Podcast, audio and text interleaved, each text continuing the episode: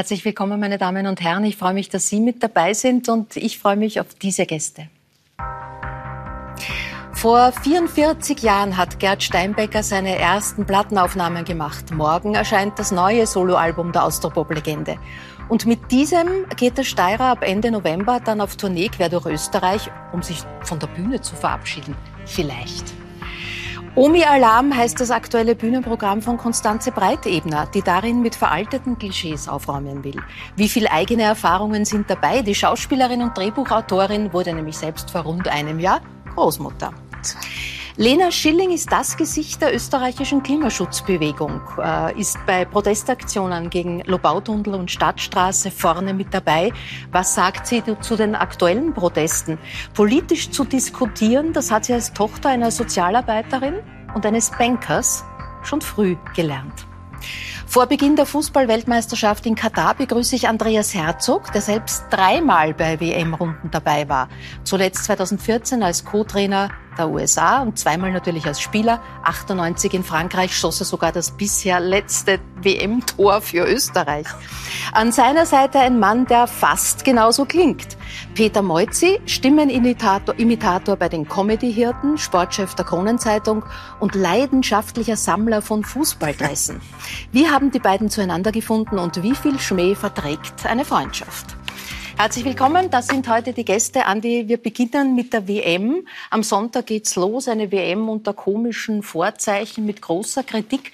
Was kriegen Spieler davon eigentlich mit? Sind die so abgeschirmt, dass es eigentlich eh wurscht ist, in welchem Land die sind? Oder kriegt man doch viel mit vom Ambiente?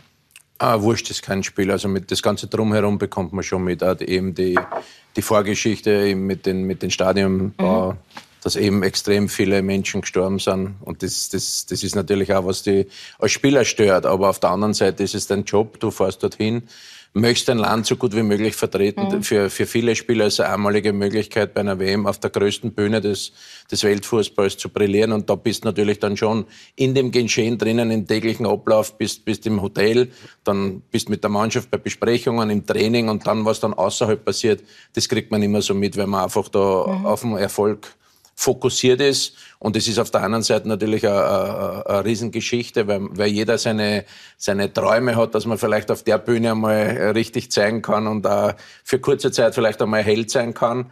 Aber so wie bei mir 1998 war die WM eigentlich, mit, wo ich mit großen Erwartungen hingefahren bin, war das für mich eigentlich der schlimmste Moment in meiner Karriere, vielleicht sogar noch schlimmer wie die eine oder andere Verletzung, weil wenn du mit so hohen Erwartungen hinkommst und dann mhm geht es irgendwie nicht so, wie es das vorstößt, dann ist das schon bitter gewesen. Peter, Andi hat es angesprochen, die Kritik an diesen Weltmeisterschaften äh, hört ja nicht auf. Es sollen viele tausende Arbeiter bei den Stadienbauten ähm, äh, zu Tode gekommen sein. Äh, gibt Menschenrechtsverletzungen, Frauendiskriminierung, zuletzt jetzt ein WM-Botschafter, der Homosexualität als Geisteskrankheit bezeichnet hat. Ist durch all dieses Umfeld die Vorfreude für, für Sportfans schon sehr getrübt? Hundertprozentig. Man hat es auch gesehen in den großen internationalen Stadien, wo die Fans schon zum Boykott aufgerufen haben. Äh, wir haben sie auch boykottiert, die österreichische Nationalmannschaft, weil wir so schlecht gespielt haben in der Qualifikation, dass wir halt so nicht hingefahren sind nach Katar. Ist der Österreicher weg. ist der Österreicher weg, wäre es eine typische. Aber im Ernst, man merkt schon, es ist von einer Euphorie, ist keine Spur, man merkt, es ist, es tut sich wenig, die Leute reden noch wenig drüber. Aber ich glaube, wenn es losgeht nachher und der Messi spielt und der Ronaldo spielt, dann schauen die Fans doch wieder zu. Gerd, ich, ich erinnere an deine Zeile in unserer Hektomatik-Welt, da hat sich alles nur um Macht und Geld. Ist das diese, ein Ereignis wie, wie diese WM sozusagen ein, ein absurdes Symbol für, für das, was da passiert in der Welt? Ich meine, soweit ich das beurteilen kann, ist natürlich äh, internationaler Fußball eine Geldmaschine. Mhm. Äh, ich glaube nicht, dass ich mir das nur einbilde. Und äh, da die Zeiten auch generell rauer werden und, äh, wie soll man sagen, äh, nicht mehr die feinsten sind, kommt es halt auch immer mehr in den Vordergrund. Mhm und wird immer schamloser als solches hingestellt, wie es eigentlich eh ist. Mhm. Äh, auch eine WM, die nicht im Sommer stattfinden kann wie sonst, sondern in den Winter verschoben wird, also in unseren Winter, weil es dort zu heiß einfach ist und dann aber alle Stadien klimatisiert werden müssen, dass überhaupt gespielt werden kann. Äh, zwei Herzen wohnen in deiner Brust, Lena. Du bist Fußballfan und du bist Klimaaktivistin. Schau, wirst du zuschauen? Ich glaube, das, was so tragisch dran ist, dass es ja ein Event ist, auf das sich international ganz viele Menschen freuen. Und gleichzeitig haben wir mit Menschenrechtsverbrechen, Umweltverbrechen zu tun und das wird das Ganze überschatten. Und ich frage mich, warum das so sein muss. Und das wäre ein erster Kritikpunkt an der FIFA und der Organisation in dem Sinn. Mhm. Und da müsste man halt schon sagen, okay, wir haben irgendwie als Weltgemeinschaft gelernt und perfektioniert, die Strukturen zu bauen, um Menschen auszubeuten und irgendwie ein bisschen, ist ein bisschen wurscht, was drumherum passiert. Aber ich glaube, dass der Sport super schön und wichtig ist. Aber das muss halt zusammen funktionieren. Also ich frage mich, warum wir das nicht anders hinbekommen. Und gerade mhm. da müsste es einen Boykott geben. Einige französische Städte haben Public Viewing abgesagt. So. Äh, ja, in, in, deutschen Städten gibt es ähm, sozusagen ein Motto, lieber Weihnachtsmarkt als Public Viewing. Bist du, Konstanze, beim Team Weihnachtsmarkt sowieso? Oder? Nein, also Weltmeisterschaften habe ich schon immer geschaut. Aber ich denke gerade, man könnte sich... Ähm, an diesen Black Lives Matters äh, Footballspielern ein Beispiel nehmen. Und die Fußballer könnten mitten im Spiel auf einem Pfiff stehen bleiben und die Hand aufs Herz legen und sagen, wir gedenken derer, mhm. die da gestorben sind. Das wäre dann, wäre Public Viewing, würde dann Sinn machen. Mhm. Also, Fußballer sind ja fühlende, denkende, gescheite Leute, die könnten doch ein Zeichen setzen. Mhm. Gut, wir, wir, sind gespannt. Vielleicht wird es ja das, doch, das eine das oder andere Zeichen geben. Bis dorthin erinnern wir uns an das Schöne. Das letzte WM-Tor der österreichischen Nationalmannschaft äh, kommt von dir und auch das letzte Tor, und das war halt schon ein besonderes, das uns äh, hingebracht hat zur WM gegen Schweden. Und weil es so schön ist, schauen wir uns das an. War nur schwarz-weiß Das sind Fehler, die schmerzen. Aber jetzt Herzog. Rechts wäre Czerny. Versucht selbst. Und Tor! Jawohl! Andreas Herzog mit einem Superschuss. Das 1 zu 0 für Österreich. Das 1 zu 0 in der 31. Minute der zweiten Spielhälfte. Ein unglaublicher Schuss, der den Weg ins Netz findet. Von ihm, von Andreas Herzog. Hans Huber sei gegrüßt an dieser Stelle. Andi, aber es ja. tut immer noch gut, wenn man es sieht, oder? Na klar, das war Geht die Pose eigentlich noch und die Rolle? Ja, aber Oder legt man die ab Das schon hinfliegen tut ich noch leichter, aber aufkommen tut immer ein bisschen schwerer. Wobei du jubelst ja heute noch zweimal wegen dem Tor im Garten, glaube ich. Ne? Nein, es ist über Tor geschossen, über Tor geschossen. Nein, aber es sind zwei lustige Geschichten dabei, weil der, der Hans Huber Kommentator hat gesagt, und rechts wäre Czerny frei. Mhm. Und ich habe jetzt schon eben öfters mit ihm auch zusammengespielt, in so Legendenmannschaften. Und da habe ich ihm immer gesagt, Hans, zum Glück habe ich nicht auf dich gehört. Wenn man den Ball nach rechts rübergespielt hätte, wäre das nie passiert. Und vor kurzem hat mir erst der Toni Polster gesagt, aber Herzl, du weißt schon, wer da das Tor aufgelegt hat. Nicht? Sag ich, nein, kann ich mich gar nicht mehr erinnern. Das war ich. Sag ich, na ja, das kann ich mir schon vorstellen, weil es war im Mittelkreis und da hat er selber nicht schießen können. Wenn es im gegnerischen Strafraum gewesen war, hätte er sicher nicht abgespielt. Also, Gut, also wir, wir, schreiben heute hier Fußballgeschichte ja. neu mit allen Hintergründen. Äh, Peter, um eine Kostprobe ja. auf deiner Kunst hm. zu bekommen, was könnte Andi Herzog nach diesem Tor denn gesagt haben? Und Nein, wie? war der glücklichste Mensch auf der ganzen Welt. Ich kann ja gar nicht sagen, wie glücklich er war. Nein, aber das Schöne war an dieser Zeit damals, dass die alle zum Parodieren waren. Ob so Toni Boys Meister war, oder der, der Herbert Prohaska als Trainer, auch der Hans Huber. Damals waren das alles so lässige Typen, die kannst du alle super parodieren. Mhm. Heute wird es ein bisschen schwieriger. Und das tust du ja schon sehr lange, seit 20 Jahren im Ö3-Wecker begonnen und dann natürlich mit den Comedy-Hirten, deinen, deinen Kollegen auf der Bühne. Äh, sind Gab es da schon Freundschaften, die die Basis waren oder haben sie die, die sich erst entwickelt? Da hat sich sehr viel ergeben dadurch. Äh, manche Leute, die ich parodiert habe, äh, wie der Alexander Wurz zum Beispiel, der war nicht so glücklich mit der Parodie, der ist, glaube ich, kein Freund von mir. Auch der Wolf Lambros war nicht so happy mit der ganzen Geschichte. Ich hätte gefragt, gab's Freunde? also gab Freundschaften. Ich glaube, er ist einer davon, der überblieben ist. Ja. Hat aber auch einen Hintergrund natürlich.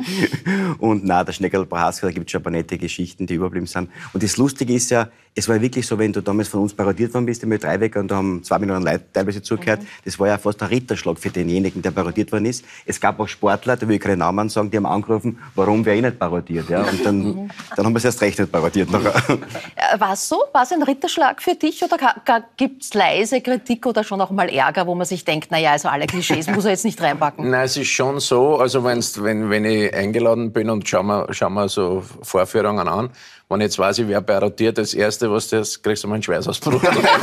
Weil du weißt ja nicht, was passiert, wenn ein neues Programm kommt. Alle Leute lachen und der Einzige, der, der in der, im ganzen Saal sitzt, ist der, der parodiert wird und der, der lacht zwar dann auch mit, aber zuerst kommt einmal ein leichter Adrenalinstoß und ein leichter Schweißausbruch. Aber ich glaube, dass, dass, dass, dass der Peter äh, genau weiß, wie weit er gehen kann. Mhm. Und das ist auch dann die Qualität von einem, von mhm. von einem Comedian. Die Comedianten sind gerade mit ihrer Comeback-Show 100 Prozent unterwegs. Es gibt einige Termine, äh, auch auf unserer Homepage. Schauen wir uns an, wen du, wen ihr noch drauf habt. Grüß euch, servus, da ist der Wolf Lambros. Wie ist die Stimmung in der Pressluft hinten? Herknecht, gehen wir mal hoppa, hoppa, hoppa, hoppa, hoppa. Also, ich weiß nicht, wie ich es zum Ausdruck bringen soll. Ich meine, der, der, der, der, der, der, der Wolfgang ist äh, ein super Typ und ich gratuliere nochmal, Wolfgang. Wir gratulieren aber nicht nur Wolfgang Ambros, sondern auch dem österreichischen Fußballnationalteam, nämlich, dass sie erfolgreich die WM in Katar boykottieren. Ja? Nur einer ist natürlich sehr traurig, dass er nicht zur WM fährt. Er. Ja, hallo, grüße, es ist uh, Gratulation, da ist der Marko Naudovic. Ich denke, ich glaube, dass ich denke, dass ich geglaubt habe, dass ich denken werde. dass ich definitiv in meinem Kopf in Zukunft mir Gedanken machen werde, ob ich weitermache oder nicht weitermache. Aber ich glaube, ich bin sehr reich und. Uh,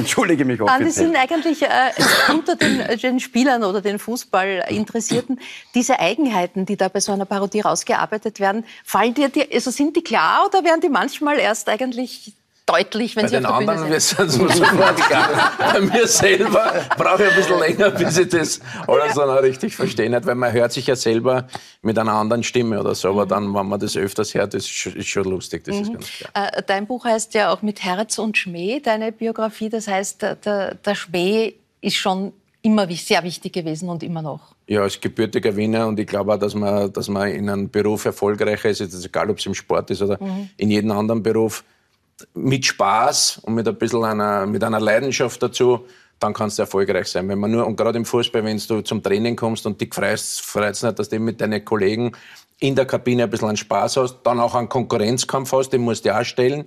Das ist ganz logisch. Aber diese, das, das, das Ganze macht es macht das interessant. Und ich bin schon einer, äh, ich glaube, dass man über sich selber lachen kann, lachen muss, mhm. weil dann hat man es im Leben ein bisschen einfacher. Und das Buch, ich wollte eigentlich nie ein Büchel schreiben, weil ich mir gedacht habe, nein, es haben schon so viele gemacht. Mhm. Also keine Sorge, ich habe sie nicht selber geschrieben.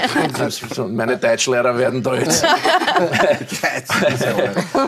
nein, und dann ist eben zum 50. Geburtstag habe ich kurz einmal überlegt, aber da war ich israelischer Nationaltrainer und dann war ich in, in Nordirland und überall unterwegs, habe ich mir gedacht, nein, dann soll es nicht sein. Und mhm. dann ist eben ein, ein, ein, Verleger an mich herangetreten, hat gefragt, ob man das irgendwie aufbauen könnte. Und es sind halt auch 100, ich habe 103 Länderspiele, wo der Toni Polster sagt, ja, drei gute und 100 waren so eigentlich für die Fisch.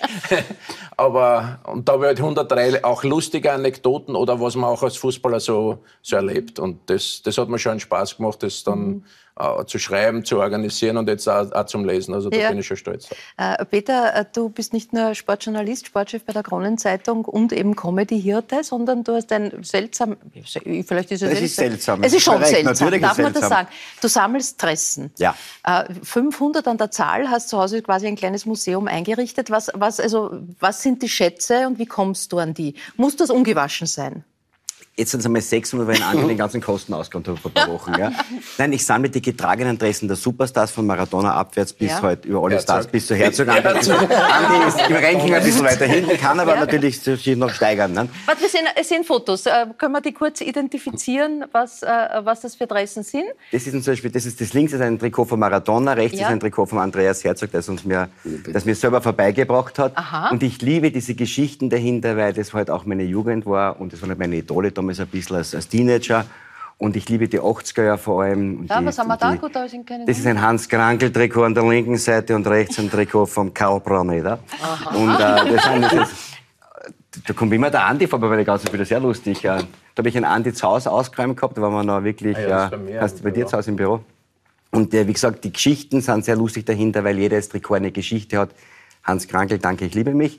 Und die, die legendäre Nummer 9, Toni Polster. Und ich habe halt oft Kabarett gespielt und dann ja. habe ich auch bei ihnen zu Hause privat gespielt, bei irgendwelchen Geschichten. Und sie haben gesagt, was können wir da geben? Peter, dürfen wir dir eine kleine, kleine Überraschung geben? Sag ich, ja, geht's runter in den Keller, macht den Kosten auf und gebt mir Trikot raus. Und so habe ich eine der größten Sammlungen, die es gibt, international auch. und die wirklich die österreichische Fußballgeschichte von 1970 bis, bis 2000 in meinen Kleiderschrank. Äh, Den ich morgen natürlich doppelt Werden versperren alle werde auf Dressen aufgehoben tatsächlich, die nach einem Spiel also nicht nur getragen, sondern ja auch getauscht werden mit dem Gegner? Ja, das schon. Aber es tut jeder Spieler wahrscheinlich anders handhaben. Ich hab's auch immer eben nach, nach, nach den meisten Spielen habe ich getauscht. Und man kann sich ehrlich gesagt nicht vorstellen, wenn ich es unten in einen, in einen Kasten gehabt, da ist der Peter mal im Keller, ist der Peter mitgekommen, man kann sich nicht vorstellen, dass ein erwachsener Mensch mit Tränen in die Augen im Keller vor dem Kasten steht. Das kannst du ja nicht sagen, den Bündigen im Ohr. Er, er hat gesagt, das ist ein Wahnsinn, was du für Schätze hast. Sag ich, na, das ist ein, das ist ein Trikot gewesen von 1993, das war von 1995. Ja. Ich habe mich teilweise gar nicht mehr erinnern können, wer der Gegenspieler Aber war. du weißt, in diesen Zeiten ist das Wahnsinn. nicht so einfach mit der Authentifizierung. Wer sagt, dass seine Geschichten stimmen? Die stimmen schon, weil ich habe ja nachrecherchiert natürlich und ich bin ein richtiger Recherchierer. Bei Dressen, ja, bei Dressen richtig. Und äh, das Lustige ist ja, dass die ganzen Trikots von damals ganz anders waren wie diese Fanshirts, die es Mhm. damals gegeben hat. Und das ist das Besondere einfach daran. Sind, Äh, man kann äh, die Gusto-Stücke und auch die Geschichten dazu in deinem Buch Trikots der Helden nachlesen. habe ich selber geschrieben, im Gegensatz zu Also dein. Deutschlehrer wird sozusagen ein Kreuzschlag. Äh, man kann auch nachlesen, dass ihr euch, euch auch beim Tennis matcht. Ich glaube, das kannst du erzählen, weil ich erzähle nachher die Antwort drauf. Wir haben aber mal Tennis gespielt gemeinsam. Und es war ein sehr deprimierendes Erlebnis für mich. Nein, es ist so, ich hab zum ersten Mal mit ihm Tennis gespielt und wenn man ihm immer einen Ball gleich rüberschlägt, also die gleiche Länge, kleine Schärfe, spielt er wieder Dann Roger geht's. Federer. Unglaublich und immer dachte ich, keine Chance gegen ihn. Aber wenn es dann ein bisschen ins Laufen geht, wenn der Ball ein bisschen kürzer war, Koordination zum Tennisspiel dazugehört, das ist erbärmlich. Also, da müsste man ihn einmal, immer mal Kann, kann es sein, dass du die. Sportart nicht ganz verstanden hast? Also du Nein, aber ich glaubst, habe jahrelang darüber geschrieben, über kann. Tennis. Ja. Aber das Problem ist, ich glaube, dass alles, was ich mir öfters im Ö3-Wecker damals angetan hat, hat er mir am Tennisplatz dann zurückgegeben. Und das waren ordentliche Watschen für mich, wo ich mich heute noch mental nicht erholt habe davon. Andi, wenn wir eine Rapid-Legende zu Gast haben, müssen wir natürlich kurz ein bisschen über die aktuellen Dinge reden, wobei man weiß nicht, wie man es fragt, ohne dir zu schaden. Du bist ja dezidiert äh, amtierender Weltmeister in der Frage, warum eigentlich nicht der Herzog? Ja, beim, beim Teamchef beim sicher. Teamchef, beim ich sicher Teamchef sicher. Und das äh, beginnt jetzt bei Rapid auch wieder. Aber ja, das Präsidium äh, wird jetzt irgendwie, so wie man liest, neu bestimmt. Nächste Woche werden die entsprechenden Formalitäten dazu dann vonstatten gehen. Aber natürlich die Frage Sportdirektor äh, und, und, und Trainer ist eine entscheidende. Du hast kürzlich auf Servus TV gesagt, und mit vorgehaltener Pistole interessieren wird sie schon. Nein, es ist, es ist so, dass, dass Rapid ein großer Club ist und dass er wieder dorthin kommen muss, äh, wo er hingehört. Ich meine, dass Salzburg natürlich in den letzten Jahren überragend ist und ein ganz schwerer, äh, schwer zu knacken ist, ist auch logisch. Aber ich glaube, bei Rapid muss halt ein Neustart her. Ich will mich da aber jetzt nicht irgendwie ins Gespräch bringen. Das habe ich auch immer erwähnt. Auf der anderen Seite habe ich schon das Selbstvertrauen, auch wenn es letztes Jahr bei Admira leider nicht so glücklich gelaufen ist. Aber es steht alles in den Sternen. Ich weiß jetzt nicht, wie die Leute, wie das, das neue Präsidium dann planen wird. Mhm. Darum mache ich mir da im Großen und Ganzen jetzt keinen keinen keinen Kopf. Ich bin im Fußballgeschehen drinnen. Das macht mir ja extrem viel Spaß bei, mein, bei meinem Job als Experte. Und der Fußball ist meine Leidenschaft. Das war von klein auf so und das wird wahrscheinlich bis ins hohe Alter sein. In welcher Form jetzt in den nächsten Jahren dann sich vielleicht berufsmäßig was, was Mhm. verändert, kann ich jetzt noch nicht sagen. Bitte? Rapid-Trainer, Rapid-Sportdirektor, willst du deinem Freund schaden? Nein, ich hätte mich freuen, wenn es wird, aber ich habe, äh, wie gesagt, immer das Gefühl gehabt, er war so oft das Thema äh, zum Teamchef, äh, wirklich äh, mitten im Rampenlicht und alle haben gesagt, der Herzog wird Teamchef und immer fünf vor zwölf ist es doch nicht geworden. Und ich finde, man hat mit, eigentlich so nicht mit einer Legende umgehen dürfen, wie wir es mit ihm teilweise gemacht haben. Und er wird sicher mal Rapid, wenn er werden davon, bin ich überzeugt. Der Diplomat, fast der Politiker antworten. Ja, weil ich habe auch die Kogler parodiert. lange. Du kriegst aber trotzdem kein neues Trikot. Ich sammle eh nur die alten Trikots, das passt schon. Aber dann würden die Derbys mal wieder mehr Spaß machen. Ja, Du naja. bist eine glühende Austria-Anhängerin. Ja, wie, wie lebt sich's gerade?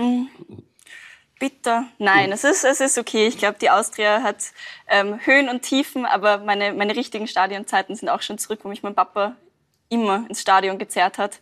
Jetzt ist es eher ein Sondertermin, wenn wir hingehen. Gerd Sturm Graz ohne dich würde nicht äh, überleben. Sturm, Sturm Graz ohne mich hätte kein Problem. ich persönlich freue mich darüber, dass äh, mein Song Steiermark Mhm. jedes Mal bei einem Sturmsieg gespielt wird und gesungen von den Fans. Also wenn die Nordkurve voll ist, singen da dreieinhalbtausend Leute mein Song. Das ist schon ein Mhm. Erlebnis. Und ich gehe ja nur ins Stadion gegen ganz schwache Mannschaften, weil dann gewinnen wir. Und Also dann, man dann, weiß, wenn der Steinbecker kommt, dann, dann das ist klar. dann, dann hoffe ich, dass wir gewinnen. Es Ja. kommt ja meistens hin. Die Ja. sind ja wirklich, Sturm ist sehr gut in den letzten, im letzten Jahr, letzten Jahr praktisch, mit dem Trainer Ilzer. Und äh, da bin ich immer wieder mal dort, wenn äh, ein Gegner kommt, der möglicherweise den kürzeren zieht. Äh, Lena, du bist aber nicht nur Fußballfan, äh, sondern in erster Linie wurdest du, hast eine Modeschule besucht, Hauptstraße, äh, wurdest zum, zum Gesicht der österreichischen Klimabewegung. Ähm, inspiriert von Greta Thunberg, den Freitag-Demonstrationen, die es gegeben hat, ähm, und dann aber durchaus eine, eine ganz andere Dimension des Protests, wenn es um Lobau und die Stadtstraße ging, wo du das Protestcamp angeführt hast. Wir sehen auch Bilder von diesem Protestcamp. Politisch ist die Sache ja bis heute nicht entschieden. Das war ja doch eine andere Dimension, die mit extrem viel Widerstand, mit Bedrohungen, es gab dann einen Brandanschlag. Äh, erzähl, wie war das für dich? die Zeit war, die Zeit von diesem Protest ist sicher eine der erschreckendsten und beeindruckendsten Erfahrungen in meinem Leben gewesen. Also es ist irgendwie, wir reden immer über die Klimakrise und was heißt das? Und wir wissen das 1,5 Grad Ziel.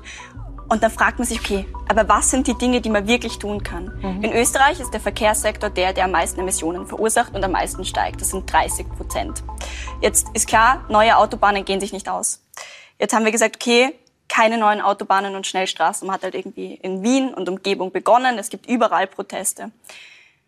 Und dann haben wir das angemeldet und der Plan war, das eine Woche zu machen. Ich bin nicht die Obercamperin, muss ich zugeben. Ähm, gut, machen wir das eine Woche. Dann ist die erste Besetzung. Die Vega kommt, sie setzen ihre Helme auf. Da sitzen 120 junge Menschen, die irgendwie das erste Mal von der Vega abgeführt worden. Heger, die Vega setzt ihre Helme aber wieder ab. Und dann fahren sie. Und dann saßen wir da auf dieser Baustelle und haben uns gedacht, schlecht, was machen wir denn jetzt? Ähm, wir sind geblieben. Einige Tage danach ist die zweite Baustelle besetzt worden. Und das ist dann zur längsten Baustellenbesetzung in Österreich geworden. Je Angst gehabt auch? Also ich meine, es waren ja schon Situationen dabei, wo es schon ans Eingemachte ging. Auf jeden Fall. Also ich glaube, das erste Mal, wo ich so richtig Angst hatte, war in der Früh, habe ich einen Anruf bekommen, eh von einer Journalistin, die mich gefragt hat, was sagt sie denn zu den Klagsandrohungen von der Stadt Wien? Äh, wa- Was für Klagsandrohungen? Keine Ahnung. Am Nachmittag haben wir dann den Brief bekommen, äh, Drohung von Millionenklage an 50 Menschen, an 13-Jährige, an Kinder. Ich glaube, so habe ich mir meinen ähm, Spitznamen Bürgermeister Schreck verdient, auf den ich sehr stolz bin. Ich finde, das ist ein sehr schöner Titel. Ähm, ja, und dann muss man tatsächlich sagen, dieser Brandanschlag letztes Jahr zu Silvester. Jetzt, äh, du zählst nicht zur, zur Bewegung letzte Generation, aber natürlich äh, beobachtest du sie und weißt, was da abgeht. Das hat eine neue Qualität unter Anführungszeichen bekommen. Es werden äh, in äh, Museen auf der ganzen Welt ähm, Tomatensuppe, Kartoffelpüree, was es alles gab, auf äh, wertvolle Bilder. Ähm, die Demonstranten kleben sich an Straßen fest. Ähm, ist das eine legitime Form des Protests aus deiner Sicht? Bringt die was? Vor allem trifft sie die Richtigen? Die Frage, trifft sie die Richtigen, kann ich mit Nein beantworten. Ähm, ich glaube, das ist das große Problem an dem Protest. Einerseits verstehe ich junge Menschen und Menschen auf der ganzen Welt, die sich nach vier Jahren Protest in 2966 Städten zu Millionen betätigt haben und jetzt einfach unfassbar frustriert davon sind, dass wir irgendwie 27. COP und Hauptsponsor ist Coca-Cola in einem Land, das eine Militärdiktatur ist. Und man weiß schon, das wird nicht irgendwie gut enden. Die Klimakrise ist weit davon weg, dass wir die tatsächlich lösen können. Und gleichzeitig passiert zu wenig. Aber ich finde es taktisch nicht klug, mich auf Straßen zu kleben im Frühverkehr und Leute zu blockieren, die nichts dafür können. Wir müssen tatsächlich uns auf einen politischen Kampf einlassen. Und deswegen haben wir damals diese Baustellen blockiert. Das ist Grund der Stadt. Das heißt, die Stadt muss den Räumungsbefehl geben und damit steht man gegeneinander. Aber man geht nicht Leuten auf die Nerven, die von A nach B müssen und vielleicht auch gar keine andere Wahl haben. Und auch Museen anzugreifen, ist für mich der falsche Weg. Ich glaube, ganz klar ist, wir müssen die Mehrheit der Gesellschaft mitnehmen und das wird so nicht funktionieren. Gerd, äh, du erinnerst dich noch an die 68er Studentenproteste. Siehst du da eine, eine Parallele, nämlich auch in der, in der Wut, in der Verzweiflung von, von jungen Menschen, die Äh, einfach mit diesem System nicht mehr wollen? Erstens einmal kann ich ihr nur recht geben. Also das ist ein super Statement gewesen. Mhm. Und ich bin, bin zwar nicht mehr jung, aber für die 68er Bist du zu jung? bin ich genau, da war ich 14 oder 15. Und mich hat außer mein Skrempler-Auspuff bei meinem Moped nichts interessiert. Mhm. Äh, das Moped ist gegangen bei erlaubten 40 an die 85. Das war der Lebensinhalt zu der Zeit. Und somit muss ich mich da natürlich aus späteren Zeiten weiß ich sehr viel über diese Geschichten. Und äh, der Grund war natürlich ein völlig anderer. Es ist um eine Quasi-Befreiung der Gesellschaft gegangen. Und äh, da hat man äh, nicht so viel erreicht, wie man sich damals eingebildet hat, nicht, wenn man das heute sieht. Mhm. Und ich hoffe, dass es uns mit der Umweltgeschichte nicht ähnlich ergeht, die, äh, wo sie auch total recht hat, durch die äh, anderen Erschwernisse wie Pandemie und äh, Krieg in der Nähe äh, ist natürlich der ganze Zug äh, sehr, sehr gebremst worden, nicht? weil einfach sie die, die äh, Themen verlagert haben in andere mhm. Richtungen. Es wird natürlich teilweise auch sehr polemisch über diese Gruppe diskutiert. Äh, letzte Generation, wenn sich junge Leute so benennen, Konstanze, was, was tut das mit dir? Ich meine, das sind ja unsere Kinder und unsere Enkel. Und ich finde, das darf, muss man immer so. mitsehen. Spiegelt ja. das deine Ängste und deine ja. Enkeltochter zum ja, Beispiel ja. wieder? Doch, doch. Also ähm, ich sehe darin auf jeden Fall, ich spüre darin eine große Verzweiflung. Mhm. Ähm, ich gestehe also jetzt, meine Enkeltochter wird jetzt, wurde gerade zwei. Und ihr auf diesem Plan ihres auf diesem Planeten landen, hat für mich schon so eine Tür in die Zukunft aufgestoßen und ein anderes Bewusstsein gegeben. Also es geht plötzlich viel weiter als. Omi, als, mhm. als Mama. Und ich meine, ich bin gegen Zwentendorf marschiert. Da kann man sagen, das könnte Mut machen, weil zumindest in Österreich gibt es kein Atomkraftwerk. Also vielleicht äh, die politische Dimension ist sicher nicht schlecht und es muss wohl so, so eine große Verzweiflung geben, dass man halt äh, Kunstwerke äh, beschmeißt. Ähm, ich glaube, was wir uns alle bei diesem Klima, bei dem Klimaproblem bewusst machen müssen, und das sagt, glaube ich, noch niemand, wir müssen uns ändern, wir müssen das Leben ändern. Mhm. Also ich habe ganz äh, einfach mir gedacht, so, meine Enkeltochter sitzt hinten im Auto, die wird mich jetzt dann in spätestens 15 Jahren fragen, Oma, was ist denn das für eine Welt hier, hallo, was hast du da hinterlassen? Also ich mache jetzt was Konkretes. Der Spritpreis geht um ein Drittel rauf. Wenn ich nur 100 fahre auf der Autobahn, haben sie mir ausgerechnet, äh, erspare ich mir mhm. dieses Drittel. Also fahre ich halt 100 vom Burgenland bis Wien. Mhm. Also das war ein Erlebnis der dritten Art.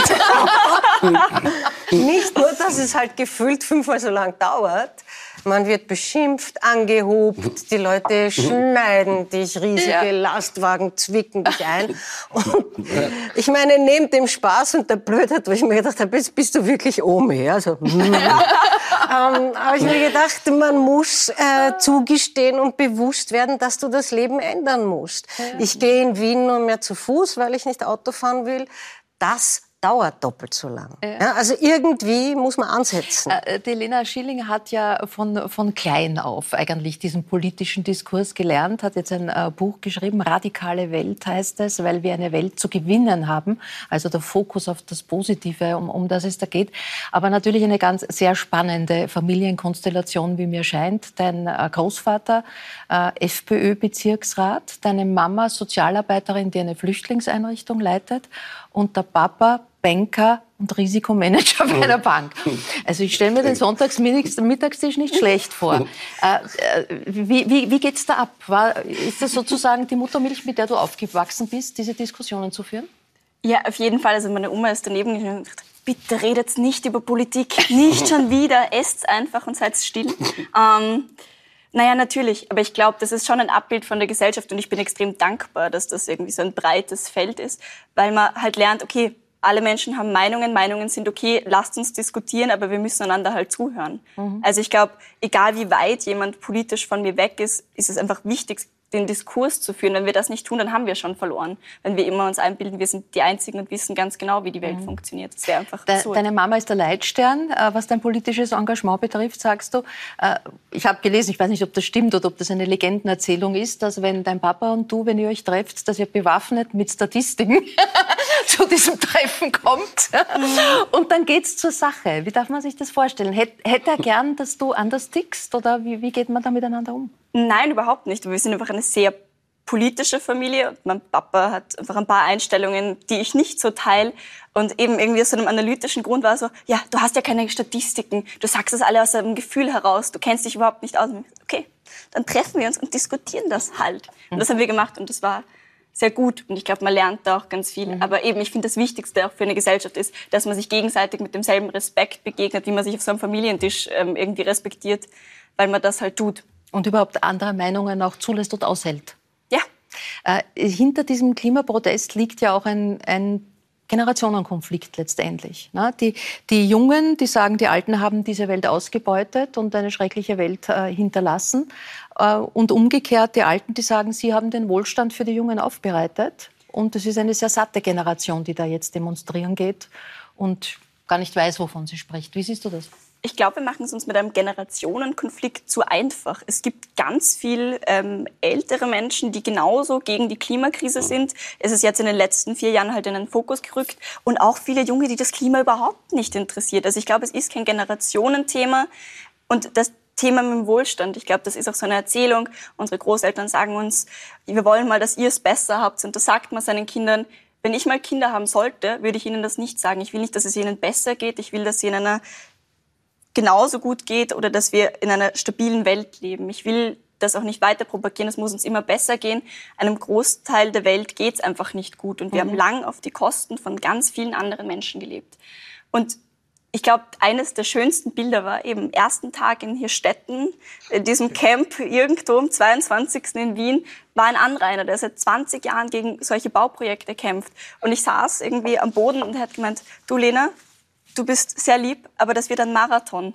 Und dieses Bild habe ich im Kopf von so jemandem, äh, einem älteren Mann, einem Werner, der mir seine Hand auf die Schulter legt und sagt, Herrst, ich mache das schon seit 20 Jahren und ich glaube, das ist das, was ich weitergeben mag. Mhm. Klar, wir Jungen sind die, die es ausbaden müssen, deswegen vielleicht noch wütender, vielleicht auch noch bereit, viel mehr zu riskieren. Mhm. Aber ich glaube, wir müssen verstehen, dass es unsere gemeinsame Welt ist. Mhm. Ähm, eine Frage, die jetzt nur ein alter Mensch stellen kann. Was machst du eigentlich beruflich? Du bist ja nicht äh, Berufsdemonstrantin. Nein. Du bist auch äh, Tanzlehrerin und Tänzerin. Das ist was, was für dich ganz wichtig ist, der körperliche Ausdruck. Auch als Gegenwelt zu diesem politischen Diskurs? Ich habe einfach sehr früh damit angefangen und ich bin, wenn ich keinen Sport mache, eine ziemliche Zicke. Wurde mir gesagt, ich würde das dementieren. Ähm, nein, und ich bin äh, mit 16 Tanzlehrerin geworden und mache das auch nach wie vor, weil ich das Gefühl habe oder das bei vielen Leuten gesehen habe, wenn man irgendwie sehr früh in die Politik geht und sich finanziell abhängig macht von der Politik, dann verändern sich die Meinungen dann doch sehr schnell. Mhm. Und ich glaube, ich möchte das ideologisch nicht vertreten. Ich möchte sagen, was ich sagen will, weil ich das finde und mich für eine Welt einsetzen. Und gleichzeitig habe ich einen Job, der mich sehr glücklich macht. Also man wird dich auf keiner Parteiliste finden? In den nächsten Jahren auf gar keinen Fall. Ähm, ein äh, bekannter ähm, Sänger hat das Vorwort für dein Buch geschrieben. Das ist Konstantin Wecker, der dich da voll unterstützt. Äh, wie wie, wie steht ihr zueinander? Mhm. Wie kamt ihr zueinander? Wir haben uns bei ein paar sehr lustigen Veranstaltungen kennengelernt und sehr nette Abende miteinander gehabt auf verschiedenen Kongressen und haben ähm, sehr viel miteinander geplaudert und diskutiert. Und Konstantin Wecker war irgendwie, äh, ich habe ihn dann in, eben einem so einem Konzertabend in Baden, wie er war, gefragt, äh, ob er mein Vorwort schreiben mag. Und das war dann sehr kurz danach da und wir haben ein sehr, sehr, sehr schönes Verhältnis miteinander. Mhm. Den kennst du natürlich auch gut, äh, Gerd. Ich kann bei solchen hübschen jungen Frauen. Ah, no, no, no. Du meinst, es gibt viel profanere Gründe als. Nein, nein, es, es muss nicht immer die Ideologie es sein. Es kommt dazu. nein, nein. Der, der Konstantin ist sehr, sehr straight in der Beziehung, das weiß ja. ich schon. Und hat mir, was mich sehr geehrt hat, bei unserem letzten gemeinsamen Auftritt in Kloster Banz in Bayern, mhm. hat er gesagt, Bruder im Geiste. Mhm. Aber ich kenne ihn natürlich auch relativ gut und ich weiß, dass es sehr schwer fallen würde, ihr zu sagen, nein, ich schreibe nichts. Jetzt äh, äh, gibt es eine Beschreibung von dir, menschlicher Seismograph für die Stimmungen und Strömungen in der Gesellschaft. Siehst du dich so? Nein. Ich meine, äh, von mir aus, aus Fremdsicht jetzt, aus theoretischer, keine Ahnung. Aber man selber und der Blick in den Spiegel jeden Morgen, äh, sagt mir, du bist ein ganz normaler Bürger unserer Zeit und du mhm. hast aber was zusammengebracht. Das ist schon. Also das lasse ich gelten. Aber ich tue mir irrsinnig schwer mit all diesen Berühmtheitsgeschichten, die gelegentlich vorkommen, eh nicht allzu oft. Das ist irgendwie nicht mehr Welt. Mit, äh, den, mit der Familie, also bei dir ist der Papa sehr früh gestorben, aber mit, mit der Familie gestritten oder sich auseinandergesetzt, auch über die Art, wie man in die Welt schaut. Äh, weckt das bei dir Erinnerungen? Nein, keineswegs, weil ich bin mit 16 abgehauen. Ich habe das umgangen. Meine Mutter war mit Sicherheit überfordert mit Mhm. so einem Typen wie mir. Ich habe gehabt, die Haare damals bis daher, das war ein, Un- ein No-Go, würde man heute sagen. Damals hat man das nicht so verändert. Also die Vorschläge sind gegangen von Kurzhaarperücke und äh, die über die langen Haare, die Haare schneiden, eine Langhaarperücke. Äh. Also mit 16 habe ich gesagt, danke. Und Gott sei Dank hat mein Großvater ein Zimmer für mich bereit gehabt und habe gesagt, naja, wenn du nicht anders leben kannst, dann kannst du da jetzt einmal eine Zeit lang wohnen. Und das war dann der Großvater, der eben weltberühmt wurde.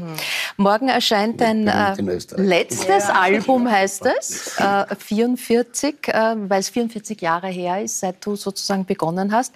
Neben bekannten und von den Fans so sehr verlangten und geliebten Liedern gibt es auch neue drauf. Ja. Unter anderem eines, das jetzt auch gerade passt zum Thema, da hören wir rein, ähm, mit quasi in SDS-Formation, also Dimischl und der Schiffkowitz sind mit dabei. Es heißt Helden von heute. Ausländer sind toll, wenn's Touristen sind. Die auf der Flucht sind nicht so in. Wenn man da hilft, steht man nicht so gut da. Ein paar Container schickt man hin. Wir tun alles für unser Land. Die Familie ist Sinn und Zweck. Nur wenn's Klick macht oder zu viel sind nicht loyal, sind wir in der Sekunden weg. Das waren die Helden von heute. Niemand zum Sehen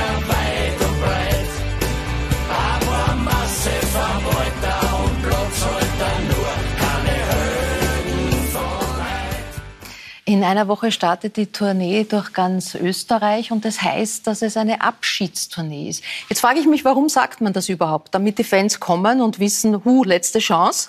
Oder muss man es für sich selber auch klar machen? Na, also das Wort Abschiedstournee habe ich komplett vermieden, Mhm. weil es eben etwas äh, quasi vortäuscht, was nicht gemeint ist. Es ist die letzte Tournee gemeint. Das heißt, ich habe keinen Bock mehr, jetzt mit 70, auf Tourneen. Das ist äh, irrsinnig anstrengend. Dann bist nie sicher, ob deine Kollegen, die sind alle im gleichen Alter, gesund sind oder kennen oder nicht. Du musst bei einer Tournee zwei Jahre im Voraus buchen, weil sonst kriegst du die Hallen nicht so in Reihe, dass du das da fährst. Also alles in allem mit Tourneen ist finito. Aber keinesfalls höre ich zum Arbeiten auf. Es gibt sehr viele Anfragen nach Songs für andere Leute. Da möchte ich mal ein bisschen Zeit dazu haben. Ich bin bereit, jedes interessante Konzert zu machen in anderen Formationen. Also alles, was interessant ist, mag ich gern machen. Also von Aufhören ist keine Rede. Es gibt einfach keine Tourneen mehr. Und deswegen steht am Plakat die letzte Tour. Verstehe. Also man muss genau, genau lesen und das auch genau verstehen. Ist ein bisschen schwierig in dem Fall. Ich Ja, schon, aber ja. genau. Ähm, Andi, als, als Fußballspieler und auch als Trainer ist man ja Abschiede gewohnt. Gewöhnt man sich dran? Naja, als Fußballspieler, mein letztes Spiel war damals in, in Amerika. Ich habe 2004 in New York gespielt bei Los Angeles Galaxy. Und in Amerika ist ja anders wie hier in Europa, da hast du ja Playoff-Spiele. Und dann waren wir im Finale der Western-Konferenz und waren eins noch im Rückstand. Und dann versuchst du halt nur, dass du das Spiel noch ausgleichst oder dass du es noch drehen kannst, dass du das Spiel gewinnst. Und auf einmal ist der, ist, ist der Schlusspfiff und im ersten Augenblick, die ersten zwei, drei Sekunden war es so, dass ich mir dachte, boah, jetzt haben wir das Finale verloren und dann wäre das gegen den Osten auch noch gewesen, das große Finale. Das wäre cool gewesen. Und in dem Moment haben wir gedacht, na, das war eigentlich mein letztes Spiel in meiner Karriere. Ja. Und das war schon dann, wie ich da vom Spielfeld runtergegangen bin, war ganz ein, ein komischer Moment. Und das jetzt zu vergleichen mit einem Trainerabschied ist was anderes, weil als Fußballer ist meistens geplant, als Trainer ist der Abschied nicht geplant. Das geht, das geht oft von heute auf morgen leider. Da, da gehört gehört's sozusagen zum Ritual dazu. Äh, mit der Tour schließt sich aber auch ein Kreis. Es wird ein Freund und Wegbegleiter mit dabei sein, nämlich der Thomas Spitzer ähm, von der EAV. Ähm, ihr habt ja eine gemeinsame Vergangenheit begonnen oder fast sagen. begonnen hat's mit Mephisto und er hat dich ewig lang begleitet. Er sagt über dich oder er beschreibt dich als Einzelkämpfer, Profi, Zyniker und scheinbar härtester unter den Verletzbaren. Schön. Schön? Mhm. Profizyniker? Na, Profizyniker gefällt mir, weil es lustig ist. Gutes Wort. ja, das ist lustig. Und der Thomas ist ja bekannt für, für äh, messerscharfe, lustige Überlegungen. Ja. Ne? Äh, der, der hat ja bei gewissen Textzeilen einfach die Endung weggelassen, wenn sie sich nicht gereimt hat auf die vorherige. Also das, das mag ich schon sehr. Also ein pragmatischer Mann. Es ist auch auf dieser CD, Entschuldigung, auf diesem Album mit dabei. Äh, die erste Plattenveröffentlichung, die es von dir gegeben hat. Damals hast du noch als Tony Becker gesungen. Ähm, äh, Matchless Woman heißt das Ganze. Wir dürfen da rein hören, weil Video gab es von der Zeit keins. She's a matchless woman, no one who try will never reach her in the end. She's a matchless woman, real Sunday's child. She can be wild, she can be soft. Und dieses, und dieses wunderbare Stück. Boris Bukowski hat es geschrieben. Boris Bukowski hat es geschrieben, wir waren damals sehr gut befreundet, sind wir Mhm. jetzt genauso, nur Ja. haben wir weniger Kontakt. Äh, abgesehen davon, dass auf Matchless Woman am Cover Matchless Women steht, sogar unser Englisch, der Grafiker, hat sich auch nicht so gut ausgekannt. Also, das ist schon mal, Man so fängt das genau, Ganze an. ja. Und wie ich zu dem Vertrag komme, muss ich jetzt kurz erzählen. Äh, es hat einen PR-Mann gegeben bei der Firma Amadeo, das war ein Teillabel von der heutigen Universal. Also ich bin jetzt 44 Jahre, deswegen hat er Dings bei der gleichen Plattenfirma. Und der war ein Freund von mir aus Graz und der hat mir angerufen und gesagt, wir haben einen Sängerwettbewerb ausgeschrieben und das ist alles so schrecklich, was da kommt. Möchtest du nicht gewinnen? Ich habe aber nicht mitgemacht bei dem Sängerwettbewerb. ne? Ja, okay, gewinnen wir einen Sänger. Und der, der, der Preis war eine Plattenaufnahme. Mhm. Und das dann, war dann Das war Matches Woman, aber wenn man das, äh, die, die, die äh, Single, gibt es ja heute alles nicht mehr, anschaut, sichtmäßig hast du das verbessert. Naja, das ist, kann ich selber wenig beurteilen, aber ist ja, ist ja gut, nicht, wenn es nicht umgekehrt ist. Aber apropos, ein weiterer Mann, der in deinem äh, musikalischen Leben eine große Rolle spielt, ist dein langjähriger Manager Karl Scheibmeier. Und der hat dich ja einst dann auch äh, für sich entdeckt, äh, weil er geglaubt hat, da singt der Ambros. Ja. Also irgendwann bleibe ich dann dort, ist im Radio gelaufen und der Karl Scheibmeier hat zu seiner Frau gesagt, ja, das ist gut, aber das ist der Ambros, der hat schon einen Manager. Da kann man nichts machen. Ne? Und dann ist aufgeklärt worden, dass wir haben eine gewisse, ein bisschen eine Ähnlichkeit haben wir, der Wolfgang und ich. Ist das so?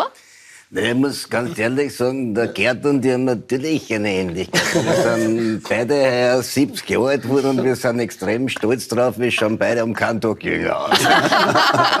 Nein, eine große Legende. um Willen. Apropos, du wirst am 27. November deinen 70er feiern, warst ja schon äh, im, im April bei mir zur 70er-Runde eingeladen. Da äh, warst du dann leider krank.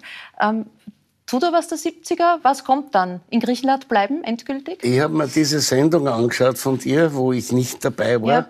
wo der Josef Prokopetz auf die Frage, ist irgendwas toll am 70er gesagt hat, nix. Na, nix. Und auf die Nachfrage, aufs Nachhaken hat er gesagt, nein, nichts. ich sehe es nicht so streng. Äh, ich würde zwar niemand jetzt empfehlen, unbedingt 70 zu werden. Also es gibt keinen Grund für die Empfehlung. Aber ich habe sehr wohl äh, deswegen nicht mit irgendwelchen Freuden Mhm. aufgehört oder sonst, sie zu genießen. Na, das ist also, äh, eigentlich geht das Leben ganz normal weiter. Schauen wir mal, wie lang.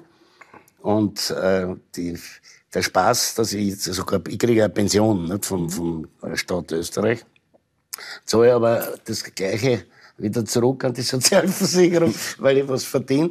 Da, schauen wir, wie lange der Spaß so dauert. Mhm. Ich hoffe, dass ich lange nicht auf diese Pension angewiesen bin. Mhm.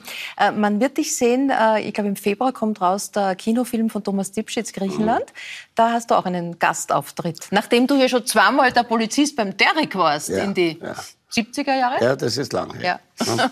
Es ist so wie der Thomas Spitzer, der bei mir für einen äh, Filmdreh, jetzt war nicht Filmdreh, für einen Doku-Dreh in, äh, in Griechenland, zu mir gesagt hat, vor 55 Jahren hat es Mephisto gegeben. Das Mhm. war Thomas Spitzer und ich in Graz, wilde Rockband.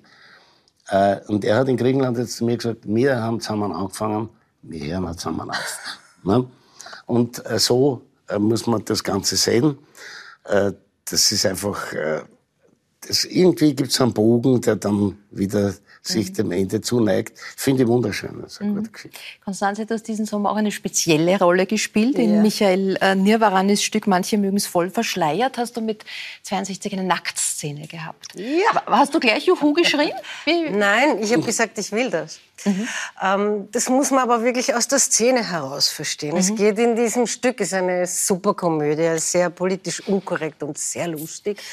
Und es geht darum, dass ähm, mein Sohn, das Ganze spielt in äh, Paris, ähm, wir sind Perser, emigrierte Perser, und er verliebt sich in ein arabisches Mädchen. Und deren Bruder kommt radikalisiert zurück und jetzt haben die die Idee, dass sie einander sehen können, dass sich mein Sohn verschleiert, damit die einander sehen können. Und dann treffen wir uns auf der Straße und es geht aber darum, ich erkenne ihn nicht. Und der Polizist sagt, er muss sich ausziehen, also sie vermeintlich muss sich ausziehen. Und um solidarisch mit dieser Frau zu sein, ist halt die Mitra geht die so in Rage, weil sie links und feministisch und politisch, dass sie sagt, auch ich lege ab und zieht sich aus. Ja, habe ich gemacht, habe immer einen Szenenapplaus gekriegt. also man hat mich bis daher 30 Sekunden gesehen, aber Ja. es war mir wichtig, weil wenn man sagt, äh, das tue ich, ja dann muss man auch das wirklich machen. Ja. Und ähm, nebstbei war das einfach ein wahnsinnig schöner Sommer. Ich war halt die Mutter, meine erste so richtige Mutterrolle mit lauter jungen äh, Leuten. Wir waren ein diverses Ensemble, was mir sehr gut getan hat, weil ich auch meine Vorteile kennengelernt habe. Und äh, wir spielen im Mai in Mödling noch einmal, weil es so erfolgreich Genau, da war. geht's weiter und vorher schon im März wird dein Solostück äh, Omi Alarm Ja. wieder äh, zu sehen sein. In der Casanova, ich lande in Wien. Also bin jetzt schon nervös. Kommt Ja. bitte und halt's mir die Daumen. Ist die Frage, ob du dann immer langsam pendelst oder aus dem Burgenland, aus dem Südburgenland, ja, ja. Omi-mäßig, Omi-mäßig, ja, ja, ja. Omi-mäßig zum Sehr Auftritt. ja. ja, ja. Äh, da, da dürfen wir ganz kurz reinschauen. Ja. Ein erschütterndes Phänomen greift in meinem Freundeskreis um sich. Grassierender Großelternwahnsinn. Glaub mir, Helen, ein Enkelkind ist eine Offenbarung. Ja, es offenbart das Alter. Die wissen gar nicht, wie gaga sie sind. Ich stehe wie eine Felsin, allein in der Brandung der Windeltücher. Allein, als einzige ohne Enkelkind. Und das ist auch gut so.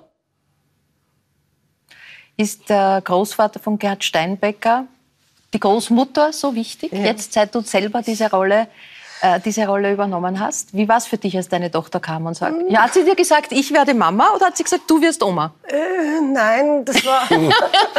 also Voraussetzung war, ich habe an das gar nicht gedacht. Meine, meine Tochter ist Managerin, die hat in Berlin gelebt. Das war überhaupt kein äh, Thema. Irgendwann habe ich gesagt, ich wäre gerne Omi, aber das äh, war so mm, ja, ein bisschen kokett. Und wir saßen zu Ostern 2020 also Pandemie, sehr weit voneinander entfernt, im Freien, ihr Freund, mein Mann und sie. Und irgendwie versteigt sich mein Mann, über diese schreckliche Welt zu philosophieren und dass man da eigentlich keine Kinder hineinsetzen sollte.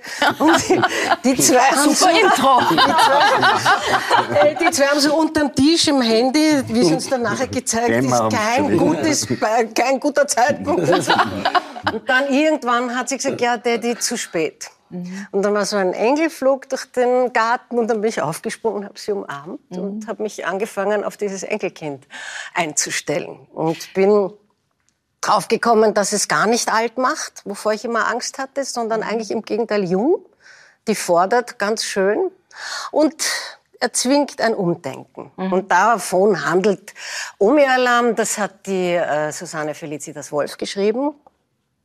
Ich weiß viel, wovon sie redet, aber es ist nicht meine Geschichte. Es ist nicht deine Geschichte, wie ist denn deine Geschichte? Also welche Klischees des Oma-Seins, mit welchen bist du sozusagen älter geworden? Was, womit ist es für dich verbunden? Na ja, in den Kinderbüchern sind jetzt noch die grauhaarigen äh, Löckchen oben mit der Kittelschürze. Ja? Man mhm. möchte es nicht glauben, 2022. Also das ist so, ja, ist so ein Klischee. Das habe ich entsorgt, dieses Kinderbuch. Meine, meine Tochter nicht zu sehen. Mhm. Und es ist halt so, ja, ein bisschen so, man sollte ruhiger, Frau sollte ruhiger sein und ein bisschen überlegter und mhm. liebevoller. Mhm. Meine Enkeltochter ist sehr laut, wir schreien uns manchmal auch an, wenn ich wirklich recht habe. also es ist turbulent und es ist ähm, mhm. spannend und ähm, mm, dieses Zurücknehmen, das die Mama machen muss, das hatte ich schon vergessen. Mhm. Das muss die Oma jetzt wieder üben. Mhm. Andi, du, du, lächelst noch so sanft. Also ich meine, deine Buben, da, da darf es noch ein bisschen dauern. Aber ist es ein Gedanke, äh, zu sagen, ja, Opa wäre cool, dann mit den Enkelkindern am Fußballplatz gehen? Ja, muss nicht unbedingt am Fußballplatz sein. Meine, meine ganze Familie ist eigentlich nur am Fußballplatz aufgewachsen. Ja, eben. Und ich glaube, meine Frau ist jetzt nicht, kommt jetzt nicht unbedingt aus dem Fußball oder aus dem Sport so. Und für die ist es nicht leicht. Jetzt spielen die Kinder auch da, also der Ehegatte hat eben ja. als Beruf Fußball gehabt, jetzt spielen beide Kinder noch Fußball. Also wir sind tagtäglich am Fußballplatz und wenn, wenn dann einmal Enkeln kommen sollten, freuen wir uns drauf, aber das heißt jetzt nicht, dass wir die Zeit nur am Fußballplatz verbringen müssen. Ja. Aber sie sind jetzt 12 und 15, also da habe ich schon ja, ein, da noch ein bisschen Zeit. Zeit. Du darfst noch äh, lächelnd dich darauf vorbereiten. Ähm, äh, Konstanze, du bist ja länger jetzt nicht nur Schauspielerin und Kabarettistin, Kleinkünstlerin, sondern hast ja als Drehbuchautorin einen mhm. Namen gemacht. Ja, ähm, ja. Von als Traumschiff-Folgen genauso geschrieben wie Landgrimmis. Ist da das Süden, Südburgenland-Krimi wird kommen? Ja, also es ist mein zweiter äh, Südburgenland-Krimi ist fertig. Bei mir ist es eher, also ich morde nicht so gerne. Ich kann mich immer schlecht entscheiden, wer sterben soll. da bin ich ein bisschen untypisch. Mir geht's eher um diese Hineinschauen in diese kleinen äh, Familiengeschichten, um die Abhängigkeiten, um die Themen. Also der erste handelte von dieser Flüchtlingswelle, die 2015 einfach durch unser Dorf durchgegangen ist und teilweise mhm. geblieben ist und eine Riesenkonfrontation ausgelöst hat. Das fand ich sehr spannend, äh, wie man sich da verhält als Zivilgesellschaft. Also das habe ich da thematisiert. Jetzt geht es ums Glücksspiel. Mhm. Ist speziell im Südburgenland, weil da ist das kleine Glücksspiel erlaubt was man, also was in Wien zum Beispiel, wo man schon im Kriminal ist. Also ähm, ich versuche so ein bisschen die Decke zu lüften ähm, und ich muss sagen, das Drehbuchschreiben ist ein anderer Beruf. Das ist sehr einsam. Das sieht sich halt in meinem Kammerl im Südburgenland zum Beispiel oder in Wien und alles spielt sich im Kopf ab. Ich lebe es mit. Und irgendwann einmal hat sich so die Sehnsucht eingestellt, ich möchte wieder auf die Bühne. Ich gehöre dort schon auch hin. Ich bin in mhm. dem Spital krank, absolut.